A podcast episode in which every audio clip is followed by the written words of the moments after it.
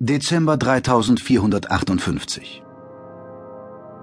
Es war eine Lust, mit aktiviertem Antigraphorgan über dem Dach zu schweben, die milde Nachtluft einzuatmen und das Glitzern der lautlos vorübergleitenden Flugmaschinen der Terraner zu beobachten. Kaloberian verbrachte fast jede Nacht über dem Dach von Chinnels Haus, denn im Gegensatz zu seinen terranischen Gastgebern brauchte er keinen Schlaf. Anton Chinnel, der den Xisrapen vom Dachfenster aus beobachtete, lächelte verständnisvoll. Seine Familie hatte den verwaisten Xisrapen im Alter der dritten Häutung, das entsprach sechs terranischen Jahren, adoptiert und ihn im Haus aufgenommen. Kaloberian war einer von ungefähr 1200 Xisrapen, die man im Babyalter auf verschiedenen Sauerstoffplaneten der Galaxis gefunden hatte. Dort waren sie von ihren Müttern ausgesetzt worden – Niemand kannte das Motiv für die unmenschliche Handlungsweise einiger Xisrapenmütter, von einigen verständnislosen Provinzpolitikern, die in jedem Fremden eine Gefahr sahen und an eine heimliche Invasion der Xisrapen glaubten, einmal abgesehen. Chinnel brauchte nur zu dem Fremden über dem Dach hinaufzublicken, um zu sehen, dass Kaloberian völlig harmlos war.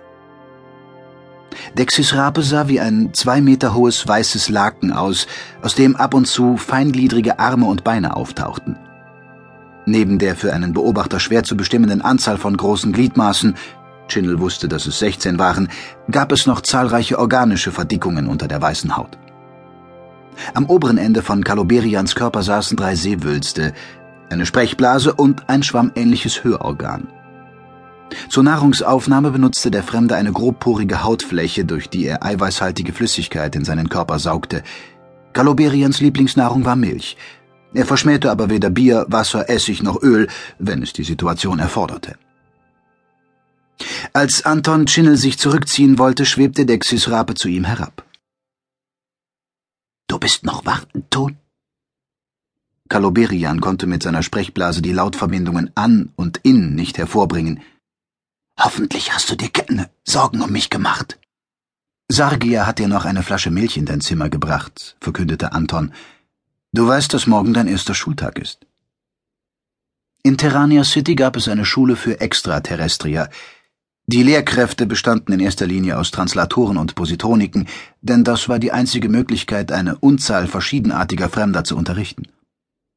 Die Schule wurde von zwei erfahrenen Galaktopsychologen und ein paar Helfern geleitet.